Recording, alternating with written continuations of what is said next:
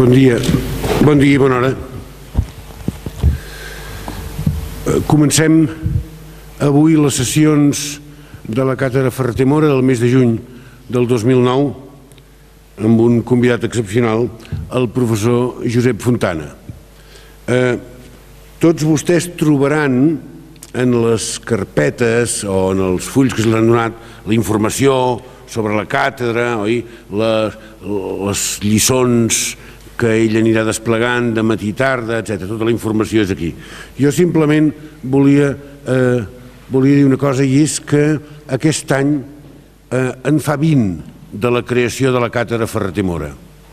Concretament el 2 de novembre d'aquest any eh, el professor Ferreter va inaugurar les sessions de la càtedra i per tant dedicarem nosaltres estem molt contents que en el començament d'aquest 20è aniversari sigui el professor Fontana qui sigui aquí i dedicarem un any anar fent coses, oi?, de, de commemoració i de celebració, eh, de manera que al començament de l'any vinent farem una mica de, vaja, una exposició eh, de coses que s'han fet eh, al llarg d'aquests 20 anys. Eh, però eh, volia comentar una conversa, una conversa privada que gairebé fa 20 anys vaig tenir amb el professor Ferreter i que explicarà una cosa, i és que en 20 anys i amb tants personatges com han passat per la càtedra Ferreter Mora, només hi hagin passat quatre catalans. Només. Eh, eh, els quatre catalans són Ferreter Mora mateix, el pare Batllori, l'historiador, el Lluís Santaló, el matemàtic eh, que va fer tota la seva vida a l'Argentina, matemàtic i geòmetre de prestigi internacional, eh, i ara Josep Fontana. I és que Ferreter, recordo molt bé i ho recordaré mentre jo porti la càtedra, que em va dir, eh, sisplau, eh, vigili amb els d'aquí, perquè segons com això pot ser un vesper. Eh? L'expressió vesper és seva. Eh? I és que, esclar, si crides en aquest o no crides en aquell o tal, això pot ser horrorós. I per això eh, jo vaig pensar, eh, sobretot quan va morir ell, que els únics que d'aquí que hi havien de ser eren els indiscutibles. Els indiscutibles perquè no fos un vesper. Eh, I per això estic tan content de tenir un indiscutible. Eh? Eh, Josep Fontana, és a dir, si algú vol discutir, pot discutir, cadascú pot fer el que vulgui. Però Josep Fontana és un indiscutible, ens fa un goig extraordinari, extraordinari de tenir-lo aquí i estic segur que serà un plaer intel·lectual per tots eh, seguir aquestes lliçons. Jo li vull agrair molt especialment l'esforç i l'interès amb què, que ha mostrat des del primer moment, que fa mesos ja, en què, eh, en què el vam convidar. Eh, I vull agrair també la presència eh, de tots vostès i especialment d'alguns col·legues, col·legues de Fontana eh, i historiadors eh, que han vingut no només d'aquesta universitat sinó d'altres universitats catalanes i de fora. Eh. Moltes gràcies per la presència. Qualsevol cosa que hi hagués a nivell organitzatiu, oi? en Ramon Fàbrega oi? els hi pot solucionar, si no, doncs jo mateix estic a la seva disposició. Professor Fontana, moltíssimes gràcies. Bé, moltes gràcies per aquesta generositat, que consti que jo vaig acceptar imprudentment i no és fins que la cosa s'acostava que em vaig adonar de l'absolutament insensat que era pensar que algú et podia aguantar eh, en proporcions semblants. Però, en fi, jo volia explicar avui és l'únic dia que parlaré en termes personals, eh? perquè per què un tria un ofici com el d'historiador? En el meu cas no va ser precisament perquè el que m'havien ensenyat al batxillerat ni els primers anys de la universitat m'hagués produït alguna mena de fascinació intel·lectual.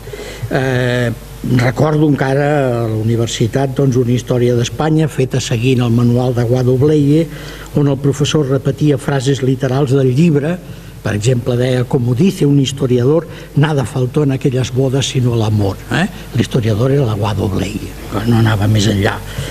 O els apunts sobre la ciència espanyola del professor Pérez Agudo, més conegut eh, maliciosament com Pérez Obtuso, del qual recordo aquella afirmació lluant un científic espanyol que perfeccionó el telescopio antes de que lo inventase Galileo.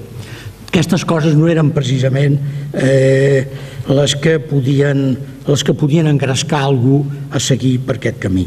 El que havia de representar per mi aquest ofici ho vaig aprendre de mestres i d'amics i tenia menys a veure amb, amb l'engrescament intel·lectual que amb la consciència de la utilitat social de la feina.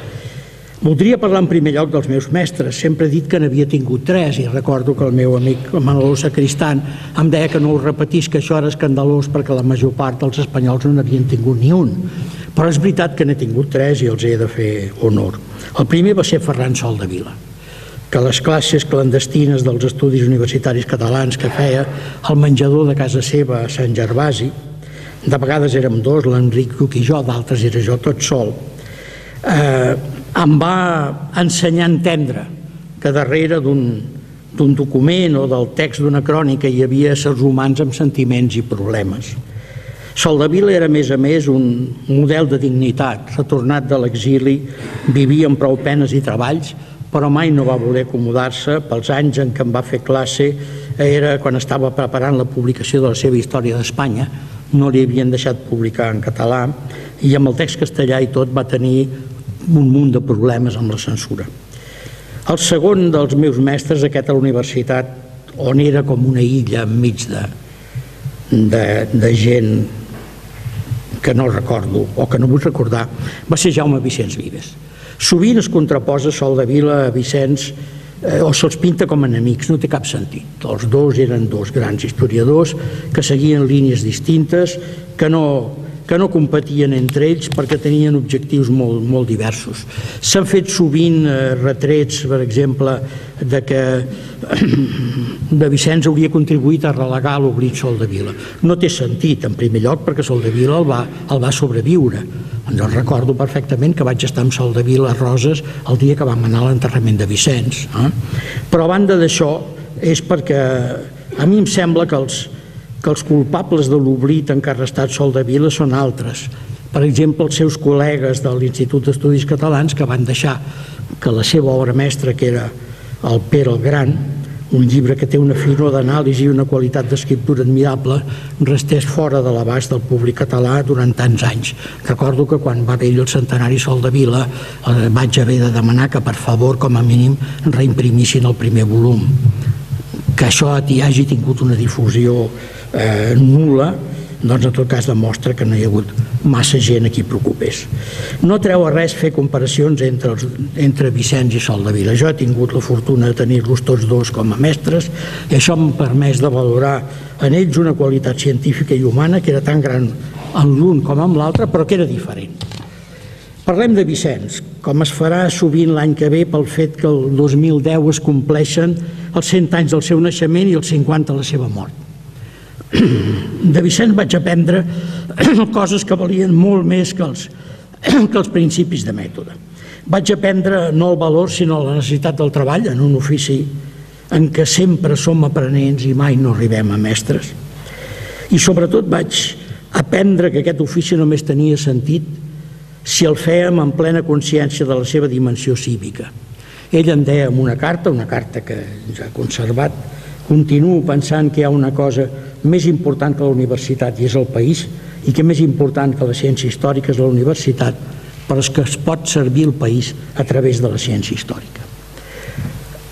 Suposo que es diran bastantes bajanades, com sempre passa amb les commemoracions. Per exemple, doncs, amb alguna banda s'ha escrit i llavors la gent ho repeteix, que Vicenç va ser, diu, amb Felipe Ruiz Martín, Valentín Vázquez de Prada, i, eh, i Alfons i Castillo eh, van ser els introductors de l'Escola dels Anals a Espanya. Això ho diu naturalment un membre de la Universitat no pública de Navarra interessat doncs, a fer propaganda dels seus. No és veritat. Eh? Eh, per una banda jo he conegut Felipe Ruiz Martín i me l'he estimat molt, però Felipe Ruiz Martín difícilment podia ser introductor d'un corrent eh, des del moment en què en realitat apenes escrivia. Eh? Escrivia molt poc. La Valentín Vázquez de Prada no sé si es va enterar mai de res que tingués a veure amb el seu ofici, no gaire, eh?